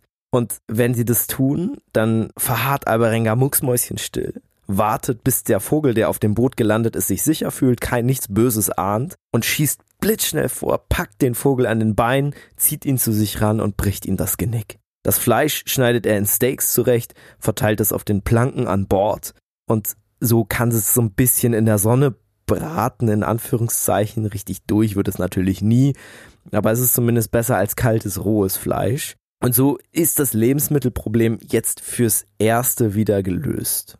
Doch die Sonne macht ihnen immer mehr zu schaffen. Sie hocken zusammen in der elendig kleinen, stickigen, umgedrehten Kühlbox. So, man kann sich das vorstellen, 600 bis 700 Liter, das ist nicht viel Platz, das ist ja weniger als ein Kubikmeter für zwei Leute. Dort müssen sie aber rein, um sich einfach vor der Sonnenstrahlung, für der UV-Strahlung zu schützen. Jeder, der schon mal auf dem, im Ozean schwimmen war, weiß, wie schnell man dort einen Sonnenbrand bekommt, weil ja einfach kein Schatten da ist, nichts. Ja. Und das zweite Problem ist das Salzwasser. Denn das Salzwasser, was sie ja immer wieder auf die Haut bekommen, verstopft die Drüsen in der Haut. Und so ploppen dann immer so kleine Pickelchen auf. Das heißt, sie bekommen so eine ganz rote Haut und ihr ganzer Körper wird voller roter Flecken, voller roter Pickel, weil einfach das Salzwasser die Drüsen verstopft hat. Wer aufgepasst hat, weiß, Weihnachten steht vor der Tür. Ja, es ist Dezember, genau. Wir erinnern uns an alle Expeditionen und es war immer so ein Ding, egal wie schlecht es den Menschen geht, Weihnachten wollten die irgendwie richtig feiern. Vielleicht so als Motivation und auch Cordoba und Albarenga erinnern sich an die Köstlichkeiten und an die Spezialitäten, die sie in dieser Zeit zu Hause gegessen haben. Das wollen sie hier wiederholen und so fängt Albarenga ein paar Enten und tötet sie. Ihr Fleisch ist ziemlich hell, es riecht faulig und seltsam, trotzdem verzehren sie es am 23. Dezember zusammen das ist wahrscheinlich der größte Fehler auf der ganzen Reise. Wieso verzehren sie es am 23., nicht am 24.? Die waren gerade frisch einfach. Sie waren, ja, sie waren frisch und ich glaube auch, dass sie nicht so viel Fleisch hatten, dass sie sagen konnten, ey, wir warten jetzt auf den 24. Dezember. Mm, okay. Also quasi später am Abend des 23. Dezember, so in der Vorbereitung auf Weihnachten. Aber das war ein Fehler. Genau, Cordoba fängt Stunden später an zu husten, seine Augen treten unnatürlich aus den Höhlen und aus seinem Mund tropfen Speichel und Schaum. Albarenga war ja sau oft genervt von Cordobas Gejammer, aber jetzt sieht er, dass der einfach nicht übertreibt. Er untersucht dann ziemlich schnell die Reste des Entenfleisches und findet ein 15 cm langes, schlauchartiges Skelett. Die Überreste einer Plättchenseeschlange. Plättchenseeschlangen sind giftig. Die sind nicht todesgiftig, aber in so einer Situation wie Cordoba und Albarenga jetzt sind, ist es natürlich super kritisch, irgendwas zu sich zu nehmen, was nur leicht giftig ist. Cordoba hat die Schlange längst in seinem Magen. Er hat ja die Ente gegessen, die die Schlange gegessen hat und damit auch die Schlange in seinem Magen. Versucht natürlich jetzt hektisch sich irgendwie zu übergeben. Das funktioniert aber nicht. Es kommt nichts raus. Cordoba läuft schreiend über das Deck, spuckt immer wieder weißen Schaum aus seinem Mund, weil er weiß, diese Schlange ist giftig und ich könnte daran jetzt sterben. Einige Stunden geht das so, dann fällt er erschöpft zusammen und bleibt liegen. Als Cordoba wieder aufwacht, hat er sich körperlich erholt. Zumindest scheint es so. Die beiden haben keine Ahnung, wie das Gift wirkt. Die wissen das nur aus Erzählungen von anderen Fischern, dass das halt giftige Tiere sind. Aber Cordoba kann sich wenigstens wieder einigermaßen normal bewegen. Jetzt müssen sie aber nach neuen Nahrungsquellen suchen. Nie wieder schwören sie sich, essen sie nochmal ein Stück Ente. Und das ist natürlich eine enorm psychische Belastung, wenn du weißt, hinter jeder Ente lauert vielleicht der Tod in Form einer Plättchenseeschlange. Enten waren ja auch ein Tier, was verhältnismäßig oft dort vorkam, also eine relativ sichere Nahrungsquelle. Und dass jetzt beide sich dafür entscheiden, keine Enten mehr zu essen, ist eine schwierige Entscheidung. Mal gucken, wie lange die anhält. Es, ja, es grenzt auf jeden Fall das Nahrungsspektrum extrem ein. Schildkröten sind auch nicht mehr da. Es gibt dann nur noch Vögel, an denen nicht viel dran ist. Naja. So zieht Neujahr an ihnen vorbei. Sie haben keine Uhr und keinen Kalender, aber Albarenga zählt an den Vollmonden, wie lange sie schon unterwegs sind. Er bestimmt auch wieder ihre Richtung. Sie treiben nach wie vor nach Südwesten, also weg von dem kleinen Hafen, weg von ihrer Heimat und sind davon jetzt einfach 2400 Kilometer entfernt. So weit, dass die beiden zu keiner Sekunde auch nur daran denken, dass sie irgendwie gerettet werden. Wenn Wind und Strömung bleiben, ist die nächste bewohnte Küste, an der sie angespült werden, Australien. Und Australien liegt noch 13.000 Kilometer vor ihnen. Junge, es ist viel so, zu weit weg, um auf dem Meer zu überleben und dort anzukommen. Die sind so allein dort. Die sind so allein. Das ist eine krasse Einsamkeit. Die, ja. hast, die, die hast du an Land nicht. Die gibt's einfach nicht. Egal wie weit du im Urwald bist, egal auf welchem Berg du gerade bist, so einsam wie auf dem Meer ist es nirgendwo. Vor allen Dingen in der Gegend. In der Gegend ist in der Nähe auch der sogenannte Point Nemo. Das ist der Punkt auf der Erde, der am weitesten von irgendwelchen Küsten entfernt ist. Also das ist ein unglaubliches, riesiges Seegebiet, wo nichts ist außer Wasser. Keine also Insel. Also der entlegenste Ort der Welt eigentlich. Eigentlich der entlegenste Ort der Welt, ja. Vorher war Cordoba ja derjenige, der häufig sentimental wurde und seine Angst vor dem Tod ziemlich offen gezeigt hat. Albarenga selber hat sich da immer zurückgehalten. Vielleicht auch, um das vor seinem Kameraden zu verstecken, doch auch seine Psyche leidet. Warum ich? Warum nicht jemand anders? Warum so lange? Ich machte mir bewusst, dass ich meine Tochter nie wiedersehen würde und bat Gott, für sie zu sorgen, während sie heranwuchs. Ich weinte und weinte, als mir klar wurde, dass ich meine Tochter niemals kennenlernen würde. Er besinnt sich also auf seine Vergangenheit zurück. Ich glaube, das ist was, was man häufig in solchen Extremsituationen macht, dass man gewisse Entscheidungen in seinem Leben nochmal überdenkt Und Albarenga merkt jetzt, dass er manchmal vielleicht nicht die richtige Entscheidung in seinem Leben getroffen hat. Er hatte damals eine Frau. Sie haben damals auch ein kleines Mädchen bekommen, haben sie Fatima genannt. Nachdem Fatima geboren wurde, hat sich Albarenga aber getrennt von seiner Frau. Er wollte keine Verantwortung übernehmen für das Kind, er wollte lieber Party machen, Drogen nehmen und das bereut er jetzt bitter. Als der Februar beginnt, erreichen sie ein unter Seeleuten berüchtigtes Gebiet. Seeleute nennen das, wo sie jetzt reinfahren oder reingetrieben werden, die Kalmen. Immer wieder erreichen Geschichten von Gespensterschiffen aus dem Gebiet die Hafenkneipen. Das liegt aber nicht daran, dass es dort stürmt oder viele Orkane gibt, sondern eher das Gegenteil. Das Wasser dort ist ruhig, fast still, und die Segelschiffe der früheren Jahrhunderte sind, wenn sie einmal dort angekommen sind, oft nie wieder rausgekommen. Das heißt, dort sind Besatzungen gestrandet quasi und waren in einer ewigen Flaute gefangen, bis sie dort irgendwann verhungert sind. Das muss man sich mal vorstellen. Ich meine, du bist darauf angewiesen, dass du irgendwie ein bisschen Wind hast und du denkst, egal wo du im Wasser unterwegs bist, ein bisschen Wind hast du immer, da ist einfach fast nichts. Albarenga und Cordoba haben zwar keine Segel, aber sie haben ja auch keinen Motor mehr. Das heißt, sie sind zumindest auf die Strömung des Wassers angewiesen und ohne Strömung kommen sie nicht voran. Die beiden Männer merken, wie sich ihr Südwestdrall immer mehr verlangsamt. Sie fahren jetzt noch etwa einen Knoten, das sind ungefähr zwei Kilometer pro Stunde. Also das ist extrem langsam, das ist quasi halb so schnell, wie man, wenn man entspannt durch die Stadt wandert, geht. Und dann müssen sie solche immensen Distanzen zurücklegen. Stell dir vor, du musst zu Fuß 2500 Kilometer nach Hause laufen. Ich glaube, es ist einfach super zermürbend, wenn man da sitzt und weiß, ey, man braucht hier ganz dringend Hilfe, es muss jetzt alles schnell gehen, man muss irgendwo hinkommen. Und dann sind Wasser und Strömung so, dass man zwei Kilometer pro Stunde nach vorne kommt. Also man bewegt sich fast gar nicht. Man hat keine merkliche Bewegung, besonders nicht auf dem Wasser. Ich glaube, das ist sowas von zermürbend. Ja, und da musst du dich jetzt mehr als alles andere auf den anderen verlassen, der bei dir im Boot sitzt. Albarenga und Cordoba haben auf dieser Reise bislang mehr und mehr eine Einheit geformt. Die brauchen sich einfach gegenseitig, um zu überleben. Diese Einheit fängt jetzt aber wieder an zu bröckeln. Cordoba erklärt, es sei nur eine Frage von Tagen, bis er sterben würde. Die Schlange sei nach wie vor in seinem Körper und sie würde seine Organe vergiften. Er erklärt im gleichen Atemzug, hey, wenn ich sterbe, iss mich nicht auf bind mich vorne ans Boot fest, dann begleite ich dich weiter auf deiner Reise. Wie so eine Art Galionsfigur quasi. Albarenga hat aber keinen Bock über den Tod zu reden. Er wird laut und erklärt seinem Kameraden, er werde schon nicht sterben. Was Cordoba aber nicht weiß, ist, dass sein Kapitän selber schon einen konkreten Selbstmordplan hat, falls er an Bord zu verhungern droht. Ich habe Haie beobachtet, wie sie das Boot umkreisten und überlegt, ob ich einfach ins Wasser springen sollte. Ich warf ein bisschen Müll ins Wasser. Und die Haie gerieten sofort in einen Fressrausch. Ich hätte nicht einmal die Chance gehabt, ein zweites Mal Luft zu holen. Sie hätten mich zerrissen wie Piranhas. Ich konnte die Einsamkeit nicht mehr ertragen. Ich war am Ende.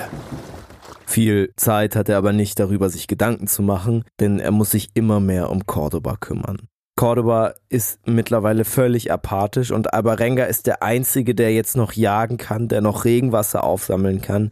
Er teilt die Vorräte ein und füttert seinen Kameraden wie ein kleines Baby. Albarenga fängt jetzt auch immer wieder Fische. Und sie merken beide, auch Cordoba, dass sie einen unglaublichen Japp auf Fischaugen bekommen. Die sind für die in der Situation irgendwie wahnsinnig lecker und das hat eine biologische Begründung, denn in diesen Fischaugen ist extrem viel Vitamin C. Die beiden sind ja jetzt schon ja, etwas mehr als zwei Monate unterwegs. Das heißt, zwei Monate lang haben sie sich nicht mehr vernünftig ernährt und das ist auch so eine Zeit, wo der Körper einen extremen Vitamin C-Mangel merkt. Also das ist die Zeit, wo sich zum Beispiel auch Skorbut entwickeln kann. Diese Fischaugen helfen aber extrem durch das Vitamin C, dass Skorbut verhindert wird und der Körper entwickelt einen unglaublichen Geschmack. Das finde das find ich so krass, ne, weil Fischaugen ja was sind, was man zumindest in unserer Kultur eigentlich nicht so als essenswerte Speise erachtet, aber dass du in dem Moment einfach einen Hunger auf dieses Ding entwickeln kannst, weil dein Körper sagt, ey, ich brauche diese Nährstoffe, ich weiß, sie sind da drin. Das finde ich so krass. Cordoba selbst ist mittlerweile zu schwach für alles andere. Er liegt stundenlang halluzinierend im Boot. Wenn er aufwacht, dann macht er immer wieder Anstalten, von Deck zu springen oder Meerwasser zu trinken. Das ist natürlich auch eine Möglichkeit, sich umzubringen, gerade in der Verfassung, in der er noch ist. Aber Renga muss ihn immer wieder aufhalten und verhindern, dass Cordoba ihn verlässt. Seine Versuche sind auch relativ halbherzig. Cordoba selber ist einfach viel zu schwach, als dass er noch irgendwie Initiative ergreifen kann. Am 18. März, dem insgesamt 118. Tag der beiden Männer auf dem Pazifik, erklärt Cordoba wieder mal, er würde bald sterben. Nur im Unterschied zu den anderen Tagen erklärt er dies schon am frühen Morgen. Albarenga will ihn wie immer gerade vom Gegenteil überzeugen, da krampft Cordoba auf einmal zusammen und rutscht wie wild über das Deck. Am anderen Ende bleibt er wie gelähmt liegen. Albarenga fleht ihn noch an, ihn nicht in dieser Situation alleine zu lassen. Cordoba selber sagt aber nichts mehr und schaut ihn nur aus leeren Augen starr an. Cordoba ist tot. Ich setzte ihn auf die Holzbank, um ihn aus dem Wasser herauszuhalten. Ich weinte stundenlang. Ich berührte ihn und er war völlig steif. Er fing nicht an zu stinken, die Sonne trocknete ihn einfach aus. Ich war nicht angeekelt, es kam mir ganz natürlich vor. Ich umarmte ihn. Am nächsten Morgen sitzt der tote Cordoba immer noch auf der Holzbank. Albarenga setzt sich zu ihm, fragt, wie er geschlafen hat, ob er jetzt was frühstücken will und bildet sich ein, Antworten zu bekommen. So redet Albarenga den ganzen Morgen weiter mit seinem toten Kameraden. Wahrscheinlich, weil er einfach panische Angst davor hat, alleine zu sein obwohl ihre ganze Situation seit Monaten aussichtslos ist, sie keine Chance auf Rettung haben und jeder Tag ein Kampf gegen den Tod war, sie hatten sich zumindest noch gegenseitig. Aber Renga hat seinem Kameraden oft Mut zugesprochen, so viel, dass er irgendwann selber dran geglaubt hat. Er hat ihn trotz der Unstimmigkeiten einfach gebraucht und Cordoba natürlich auch andersrum. Und das gibt dir selber ja auch ein Gefühl der Wichtigkeit. Du weißt, wenn ich jetzt gehe, dann wird dieser andere Mensch, der mit mir im Boot sitzt, auch gehen. Aber jetzt gibt es diese Kameradschaft nicht mehr. Jetzt ist Albarenga alleine. Vier Tage lang lässt er Cordobas Leiche im Bug liegen. Irgendwann wird sie schwarz, fängt an zu faulen und Albarenga weiß, ich kann diese Leiche nicht länger auf dem Boot lassen. Ich wollte ihn ins Meer werfen. Zuerst wusch ich ihm die Füße. Seine Kleidung konnte ich noch gebrauchen. Ich streifte ihm die Shorts und das Sweatshirt ab. Das Sweatshirt zog ich selbst über. Es war rot, mit kleinen Schädeln und Knochen drauf. Dann ließ ich ihn über Bord rutschen. Als er in das Wasser plumpste, wurde ich ohnmächtig. Als Albarenga aufwacht, fängt sein Kopf sofort an zu dröhnen. Mit einer Hand fühlt er eine Beule an seinem Hinterkopf, er muss also nach der Bewusstlosigkeit einfach auf das Deck geprallt sein. Die ersten Tage ohne Cordoba sind besonders hart. Diese radikale Einsamkeit schwemmt auch immer wieder Selbstmordgedanken in seinen Kopf, aber er nimmt sich jetzt zumindest vor, stark zu bleiben. Und ihn erreicht plötzlich neue Motivation. Er muss ja jetzt nur noch ein Maul stopfen, sein eigenes. Wenn er also nur noch halb so viel Trinkwasser fängt und halb so viel Beute erlegt, kann er trotzdem weiterleben. Seine Chancen, hier noch irgendwie rauszukommen, haben sich also quasi verdoppelt. Am 1. Mai 2013, kurz nach Mitternacht, wird Albarenga aus seinem Schlaf gerissen. Er hört fremde Geräusche, Stimmen, Musik. Als er aus der Kühlbox kriecht, muss er seine Augen zusammenkneifen. Auf einmal scheint ihm gleißend helles Licht entgegen. Neben ihm, kaum ein paar hundert Meter entfernt, treibt eine Yacht. Er sieht die Menschen an Deck, so nah ist das Boot schon. Er hört die Klänge der Boxen und jetzt weiß er, es ist vorbei. Ich werde gerettet. Nach 165 Tagen auf dem Pazifik kann ich endlich nach Hause. Albarenga schreit sich die Seele aus dem Leib. Er winkt und rudert mit dem Arm. Die Leute werden ihn sicher bemerken. So weit sind sie nicht entfernt. Doch es passiert nichts. Die Musik übertönt seine Schreie und langsam wird sie immer leiser. Das Boot gleitet an ihm vorbei, die Menschen schauen aufs Wasser, aber übersehen sein kleines Bananenboot direkt vor ihnen. Und Minuten später ist das Spektakel vorbei. Die Yacht verschwindet auf dem Wasser, die Musik wird still und jetzt ist Albarenga wieder ganz alleine. Boah, was eine riesige Enttäuschung. Also das ist ja quasi die größte Chance auf Rettung, die man bekommen kann. Vor allen Dingen rechnet man ja nicht damit, dass da eine Yacht lang fährt. Das ist schon ein Riesenzufall, riesiges Glück. Und trotzdem wird Albarenga nicht gerettet. Was es auch für Gegensätze sind, die da aufeinandertreffen. Ne? Du hast auf der einen Seite das Schiff, wo Party gemacht wird, wo Leute feiern, alles haben, die haben locker in der Kombüse so ein fettes Buffet mit so Eiswürfeln, wo so Fische und Hummer und so drauf liegen, so kleine Snackwürfel. Die haben bestimmt auch Orangen und Tacos. Und auf der anderen Seite sitzt Alvarenga, der 165 Tage in seinem Boot verbracht hat, am Verhungern ist, am Verdursten, ist völlig dreckig, zerfranst ich habe mich auch gefragt, wenn sie Albarenga bemerkt hätten, was sie dann wohl gemacht hätten. Weil stell dir vor, du bist irgendwo auf dem Meer in einer Yacht und du siehst dann einen Typen in so einem Fischerboot da lang, langfahren. Die Yacht fährt vorbei und der Typ im Fischerboot winkt dir so ein bisschen zu, schreit irgendwas rüber. Vielleicht würdest du einfach zurückwinken und weiterfahren. Gerade wenn das Leute sind, die sich nicht in der Gegend auskennen, die nicht wissen, dass hier normalerweise keine Fischerboote ja. langfahren. Wenn das Party-People sind, auch wenn du ein bisschen betrunken bist. Dann denkst du vielleicht, ah, das ist einfach ein netter das Fischer. Ist, ja, genau, das Oder ist vielleicht ist, er, vielleicht ist er ein bisschen sauer, ne, weil du seinen Fang kaputt machst, weil wir so laut sind. Genau, ja. Fährst du halt weiter so, ne? Aber die Chance, dass dann wirklich jemand guckt und denkt so, hey, irgendwie ist der Bart ein bisschen lang. Irgendwie sieht er ein bisschen ja. mager aus. Ja, das In der Dunkelheit, hm. auf so eine Entfernung, mit diesen Musikboxen, Albarenga geht's halt jetzt richtig, richtig scheiße. So, das war die beste Chance, die er je hätte bekommen können. Eine bessere wird es einfach nicht geben. Trotzdem bekommt er in den kommenden Wochen wieder Besuch. Diesmal gleitet an der Titanic ein Teppich von rauer, grauer Haut vorbei. Also kein menschlicher Besuch. Aber es hebt sich eine Rückenflosse. Albarenga beschreibt sie als so groß wie ein Flugzeugträger und sofort flieht er in die Kühlbox. Tja, was könnte das sein? Ein was? Seeungeheuer. Als nichts passiert, traut er sich langsam wieder an Deck. Ein paar Meter neben seinem Boot treibt ein Walhai im Wasser, dessen riesige Augen zu ihm rüberschauen. Wir packen den Walhai als Hintergrundbild für unsere Umfrage, was cooler ist, der Pazifik oder der Atlantik. Alle für Atlantik abstimmen. Bitte Pazifik abstimmen. Walhaie kommen in beiden vor und die sind unfassbare Tiere. Also sie sind erstmal riesig groß, das sind die größten Fische der Welt. Der Name ist ein bisschen Strange. Sind Fische und Haie, ne?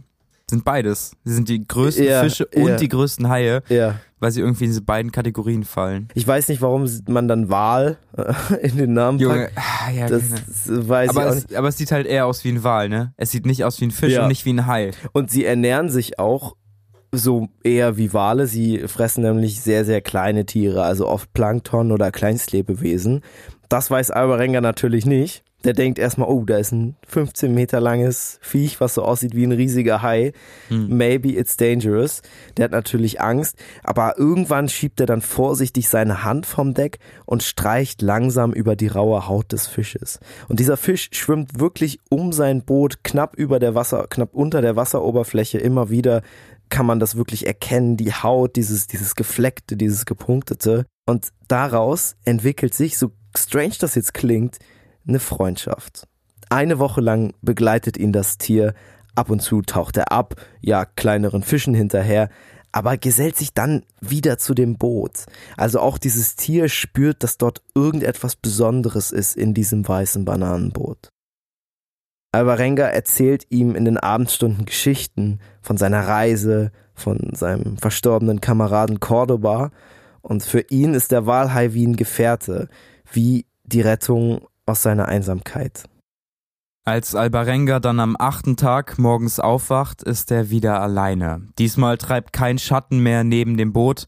Der Walhai muss nachts weitergezogen sein. Für Albarenga ist das natürlich eine super niederschmetternde Nachricht. Er sagt, er habe weniger weinen müssen, als das Tier in seiner Nähe war. Lange muss er nicht auf neue Gesellschaft warten. Tage später kreisen wieder Haie um sein Boot. Die wollen aber nicht seine Lebensgeschichte hören, sondern die warten natürlich nur darauf, dass Albarenga irgendwie aus dem Boot stürzt und sie ihren Fressrausch befriedigen können. Und das ist so krass. Es schwimmen bis zu 50 von ihnen gleichzeitig am und unter dem Boot vorbei.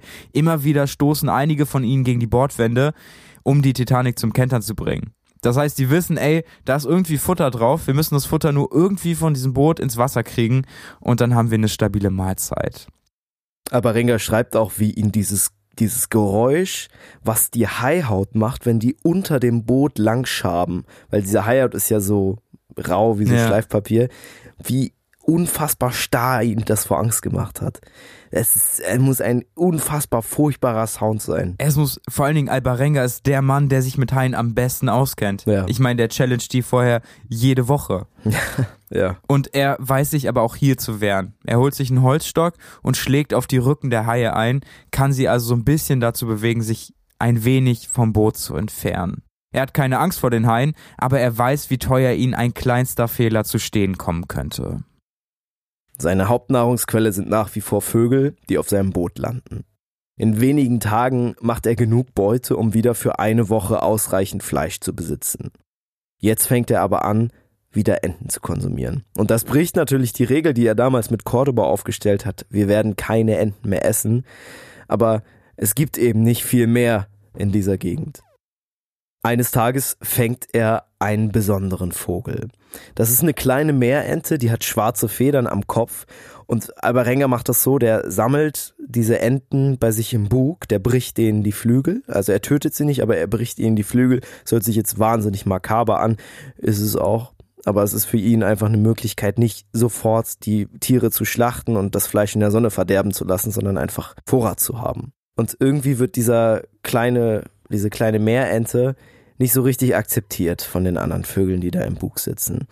Deswegen entwickelt Alvarenga eine Freundschaft zu dieser kleinen Meerente. Er nennt sie Pancho, füttert sie, er singt ihr Lieder vor und nachts bringt er sie sogar mit sich in die Kühlbox. Also sie schlafen zusammen in dieser Kühlbox. Ja, man muss sich das an der Stelle vorstellen, wie so ein kleinen Zoo, den Albarenga da auf seinem Boot hat. Ne? Also sind ein paar Enten, ein paar Vögel sind da. Ich glaube, da liegt auch ein toter Kugelfisch, den er aus dem Meer gefischt hat. Ja, Damit ja. lässt er die Enten immer Mhm. gegeneinander Fußball spielen. Albarenga ist todeseinsam. Ja, Ne? Das muss man ja. sich klar machen. Der holt sich da Vögel an Bord, natürlich um das Fleisch irgendwie frisch zu halten, aber auch um einfach Gesellschaft zu haben. Ja. Und dann sieht er diese Meerente Pancho, die anders aussieht als alle, die von allen irgendwie gemobbt wird. Sie ist immer außen vor und Albarenga fühlt sich irgendwie darin wieder. Zumindest ist in der einsam, Einsamkeit, genau. die Pancho da auch hat. Und Pancho wächst dann zu so einem richtigen, richtigen Freund von Albarenga ran. Im Dezember muss er seine übrigen Vorräte rationieren. Die spärlichen Reste teilt er sich immer wieder mit Pancho, selten noch fängt er andere Vögel oder Fische. Dann plötzlich ist der Vorrat aber erschöpft. Er hat einfach nichts mehr zu essen und wir erinnern uns, das einzige Lebewesen weit und breit ist die Meerente Pancho, die ihn ja seit Wochen begleitet hat. Albarenga sieht jetzt keine andere Wahl mehr, als Pancho umzubringen. Ich tötete ihn in der Nacht, damit ich ihn nicht sehen musste. Ich deckte seinen Kopf mit einem Stofffetzen zu. Das Messer wollte ich nicht benutzen. Deshalb drehte ich ihm den Hals um. Ich schlang ihn so schnell wie möglich hinunter.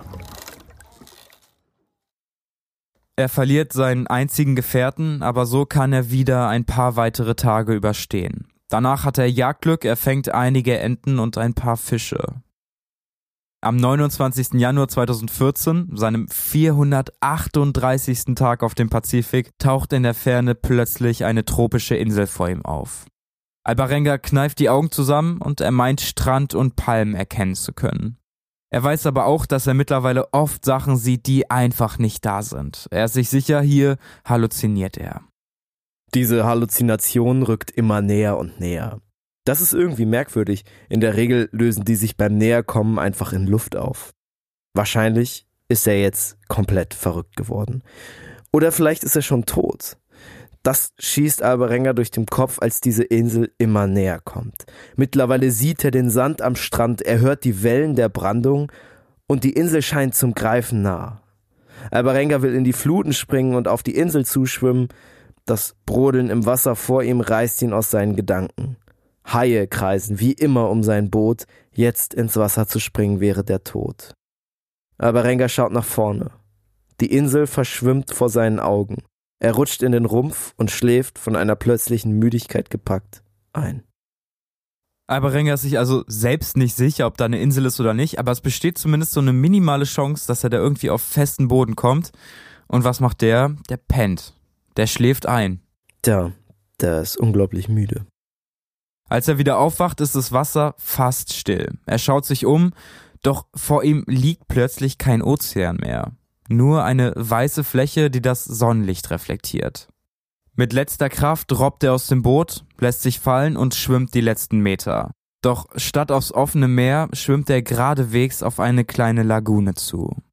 Er erreicht den Sand, mit seiner rechten Hand fährt er da drüber, er packt zu, er nimmt einen Teil davon hoch und umklammert ihn einfach wie ein Schatz. Es ist das erste Mal seit über einem Jahr auf See und jetzt hat er wieder festen Boden unter seinen Füßen. Auf allen Vieren kriecht er jetzt vorwärts. Er kommt aber kaum voran. Davor hatte er die ganze Zeit in einen unmittelbaren Überlebenskampf gesteckt und mit einem Mal fällt das ganze Adrenalin von ihm ab. Der hat ja auch überhaupt keine Muskelmasse mehr in den Armen und in den Beinen, vor allen Dingen nicht in den Beinen. Der hat sich ja nicht bewegt auf diesem 8 Meter Boot, außer wenn er mal zum imaginären Supermarkt gegangen ist. Ja, vor allen Dingen, er hat ja auch keinen Sport gemacht. Er hätte ja Liegestütze machen können oder sowas. Aber, ja, es aber ist voll dumm in dieser ja, Situation, klar, weil du einen nicht. Essensmangel hast Ja, und du weißt, du isst dann mehr, wenn du dich mehr bewegst. Also das, das ist ein Mensch, der besteht eigentlich nur noch aus Haut und Knochen. Hattest du, kennst du irgendjemanden, der sich mal lange irgendwo verletzt hat am Oberschenkel oder am Arm oder sowas? Hast du mal die Arme danach gesehen oder die Oberschenkel danach gesehen? Ja, das sieht ganz schlimm aus. Das ne? ist ganz krass. Ja, also es ist wirklich ja, krass, ja. wie schnell sich da Muskeln zurückbilden können. Auch wenn man nicht so viel Sport macht, dass man da doch so viel Muskeln hat, dass man das richtig sieht, wenn da nichts mehr da ist. Trotzdem versucht Albarenga irgendwie weiterzukommen. Sein Ziel ist ein kleiner Hügel, der sich vor ihm erhebt. Von dort aus will er sich ein Bild von der Insel machen und einfach schauen, wo bin ich hier gelandet. Dafür braucht er unglaublich lange. Immer wieder bleibt er kurz liegen und schläft ein. Doch auf der Insel gibt's Kokosnüsse und die geben ihm Kraft weiter zu kriechen. Hätte Albarenga genauer aufgepasst, dann wären ihm die Einschnitte in den Palmen aufgefallen. Das sind Schnitte, die von einer Machete stammen müssen. Irgendwer hat hier Kokosnüsse geerntet. Die Insel muss zumindest teilweise bewohnt sein. Doch von all dem merkt Albarenga nichts. Als er den Hügel erreicht hat, erkennt er einen roten Punkt in der Ferne, der stetig im lauwarmen Wind der Tropen hin und her flattert. Albarenga reibt sich die Augen, schaut genauer hin und sieht ein rotes, kurzärmeliges Herrenhemd an einer Wäscheleine. Das ist das erste Zeichen von Zivilisation. Zumindest das erste, was Albarenga selber bemerkt. Und als Albarenga gerade auf dieses Hemd starrt, sitzt Emi Libokmeto in ihrer Strandhütte, frühstückt und schaut gedankenverloren aus dem Fenster. Die ist vor ein paar Jahren mit ihrem Mann Russell auf diese kleine verlorene Insel gezogen. Das war, was sich beide gewünscht haben. Einfach ein einsames Leben in der Natur. Plötzlich schreckt sie aber auf. Draußen ruft jemand, offensichtlich auf Spanisch. Sofort rennt sie zu ihrem Ehemann Russell, beide schauen nach draußen und sehen einen ausgemergelten Mann mit einem langen Rauschebart und einem Messer in der rechten Hand auf sie zukommen. Russell will unbedingt wieder ins Haus. Hier gibt es ja eigentlich keine anderen Menschen außer sie, der Mann da draußen muss also offensichtlich ein Verrückter sein, der sie abstechen wird. Aber Amy ist dagegen. Sie hat Mitleid mit dem rot gebrannten Mann, der ganz offensichtlich einiges durchgemacht hat. Sein Bart ist lang, seine Haare sind unglaublich verfilzt und er wankt dort mehr, dass er geht, mit diesem Messer auf sie zu. Auf ihre Bitte hin gehen die beiden nach draußen. Zehn Meter trennen sie jetzt noch voneinander, dann fällt ihr Blick wieder auf das in der Sonne blitzende Messer des Fremden. Sie schreien ihn auf Englisch an, dass er das runterpacken soll, dass er das Messer fallen lassen soll. Albarenga versteht es nicht. Trotzdem merkt er, dass die irgendwie Angst vor seinem Messer haben und lässt es in den kleinen Bach fallen, der zwischen ihm und dem Ehepaar liegt. Völlig ausgehungert und erschöpft fällt er auf die Knie und fängt an zu beten mit letzter Kraft. Auch Russell hat jetzt keine Angst mehr von diesem Fremden. Er läuft zu ihm hin und versucht ihm aufzuhelfen. Aber das klappt einfach überhaupt nicht. Dieser Fremde zittert am ganzen Körper. Russell sieht seine bis auf die Knochen abgemagerten Gliedmassen und seine verkümmerten Muskeln. So zieht er ihn über seinen Kopf und trägt ihn auf dem Rücken zu der Hütte des Ehepaares. Dort angekommen geben sie ihm Wasser und setzen ihn an das kleine Feuer in der Küche. Russell geht sofort raus, um Kokosnussschalen als Brennmaterial zu sammeln. Amy geht zur Herdplatte und bereitet Pfannkuchen vor. Als beide wiederkommen, ist der fremde Mann so nah an das kleine Feuer gerückt, dass seine Füße fast in den Flammen liegen. Kein Wunder, José Salvador Albarenga hat seit über einem Jahr kein Feuer mehr gesehen. In den kommenden Tagen versucht das Ehepaar Albarenga aufzupäppeln. Der ist am Anfang noch skeptisch, der hat Geschichten von Kannibalen auf diesen Inseln gehört, merkt aber auch schnell, ey, die kümmern sich wirklich um mich. Natürlich gibt's Verständigungsprobleme. Emi und ihr Mann sprechen kein Spanisch, Albarenga kann nur Spanisch und trotzdem versuchen sie immer wieder miteinander ins Gespräch zu kommen. Obwohl er in den Nächten immer wieder Albträume hat, in einem winzigen Boot auf dem Pazifik zu kentern, erholt sich Albarenga einigermaßen von seiner Odyssee. Dann schreibt er einen spanischen Brief. Da erklärt er, ey, ich bin schiffbrüchig und ich muss unbedingt wieder nach Hause. Er gibt den Russell und der gibt den bei dem einzigen Polizisten ab, den es auf dem angrenzenden Festland gibt. Danach verbreitet sich die Nachricht von diesem schiffbrüchigen Mann super, super schnell und alle kommen zu ihm. Krankenschwester, der Polizist und drei schnell alarmierte Beamte in Zivil. Die sollen ihn aber nicht verhaften, sondern erstmal checken, wie es ihm überhaupt geht und die Geschichte rausfinden, wie er hier auf diese Insel gekommen ist.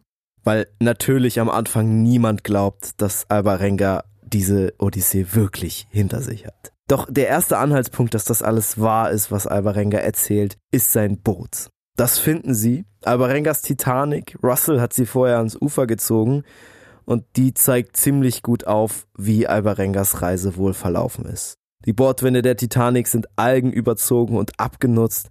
Die eigentliche Farbe ist nicht mehr zu erkennen. Vom Motor sind nur noch Einzelteile übrig.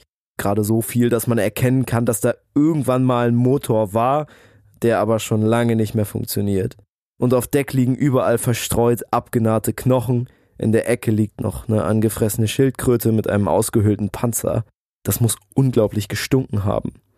Schweigend steht die kleine Gruppe um die Titanic und denen ist klar, dass der fremde Mann einen echten Horrortrip hinter sich haben muss. Safe. Ich meine, das Boot sieht einfach aus wie ein 1A-Requisit aus einem Horrorfilm. Mhm. Es sieht einfach unglaublich schrecklich aus. Natürlich will ihn die kleine Gruppe sofort ans Festland bringen. An sich auch eine gute Idee, aber als Albarenga das Polizeischiff sieht, das ihn abholen soll, versucht er zu fliehen. Irgendwie kein Wunder. Albarenga hat null Bock, jetzt wieder auf dem Schiff zu steigen, nachdem er die ganze Scheiße da vorher durchgemacht hat. Weil keiner von den Leuten da Spanisch spricht, nimmt er einen Block und malt da so kleine Flugzeuge, kleine Autos und kleine Fahrräder drauf, in der Hoffnung, dass irgendjemand checkt oh. und ihn mit einem dieser Gefährte da abholt. Weil er unbedingt nicht auf dieses Schiff. Er wäre lieber Fahrrad ja. gefahren, anstatt da irgendwie auf dem Schiff zu sein. Oh. Aber irgendwie versteht es niemand. Albarenga wird aufs Boot gezerrt und muss mitfahren. Am Festland angekommen wird er in ein Gebäude verlegt und dort begegnet er das erste Mal wieder vielen Menschen und steht natürlich direkt im Mittelpunkt von Klatsch und Tratsch. Leute kommen auch einfach so in sein Zimmer, machen Handyfotos von ihm und gehen wieder. Albarenga fühlt sich in dieser Zeit einfach nur mega, mega unwohl. Ein paar Wochen vorher war er noch mitten auf der offenen See, er war völlig alleine und mittlerweile steht er im Mittelpunkt der Zivilisation, im Mittelpunkt von ganz vielen Menschen, die Dinge von ihm wissen wollen und die natürlich auch seine Geschichte anzweifeln, weil sie so unglaublich klingt, dass sie nicht wahr sein kann. Als der Februar beginnt, hat sich die Nachricht von dem Schiffbrüchigen schon über das Internet auf der ganzen Welt verbreitet. Und auch in El Salvador, in Alvarengas Geburtsland, liest ein 14-jähriges Mädchen die Geschichte. Sie erinnert sich an ihre Mitschülerin Fatima. Die heißt auch Alvarenga mit Nachnamen und ihr Vater ist vor über einem Jahr verschwunden.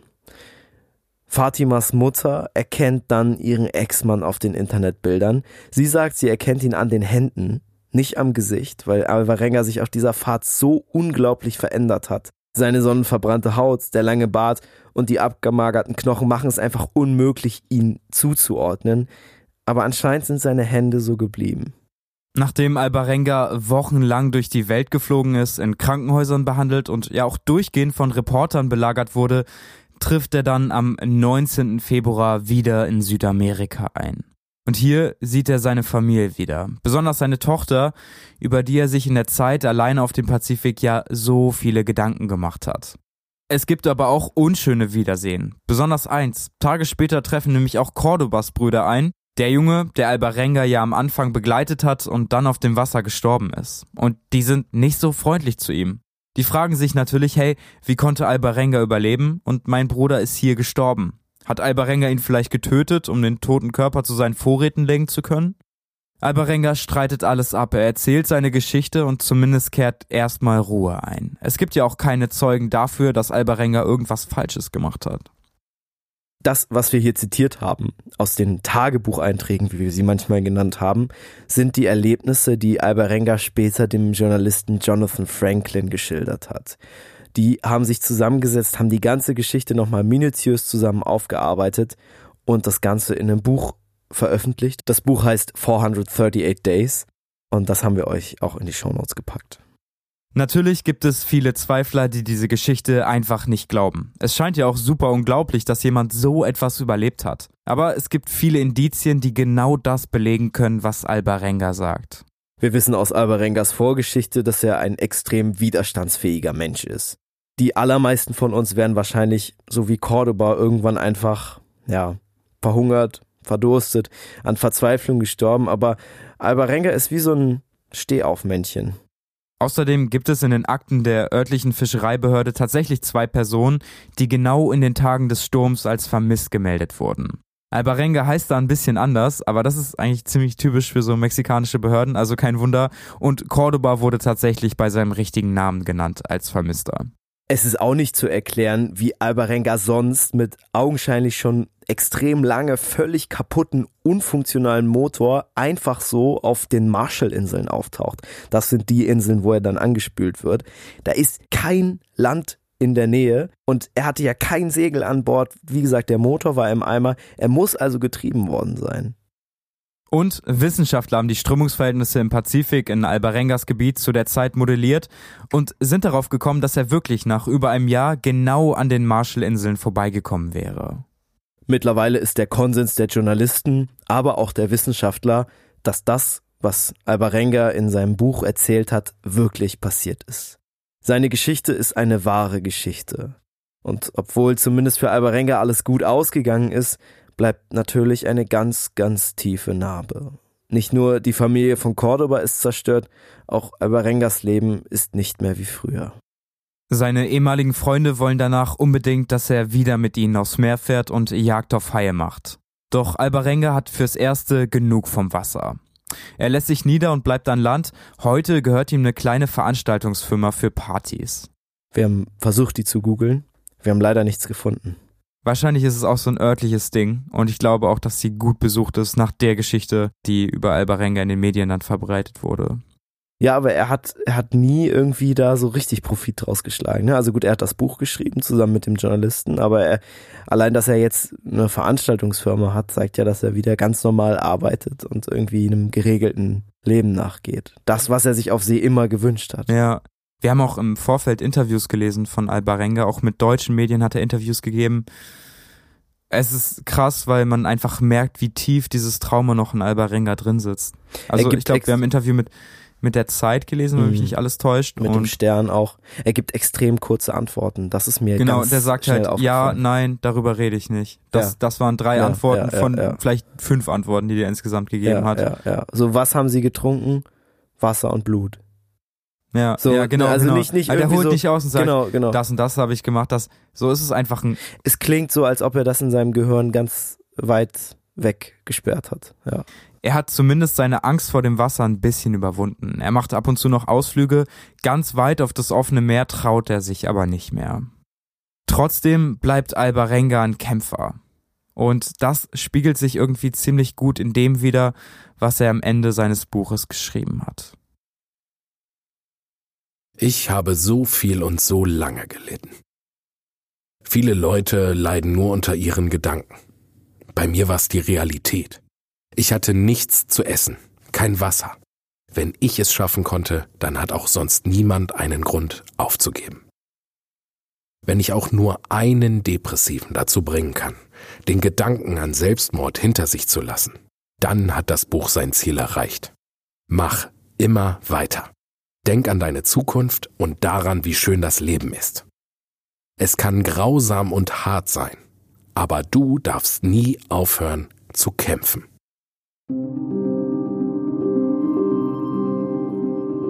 Das war's von uns. Wir hören uns nächste Woche mit einer Short Story. Da sprechen wir darüber, wie wir eigentlich sicher gehen, dass Tagebucheinträge, Briefe und Reiseberichte überhaupt echt sind. Zumindest testen wir, wie gut wir echte von falschen Tagebucheinträgen unterscheiden können. Tore wird auf jeden Fall mit Ansage dreimal in die Falle tappen. das glaube ich nicht. Perfekt. Wir hören uns nächste Woche. Wir hoffen, es hat euch gefallen.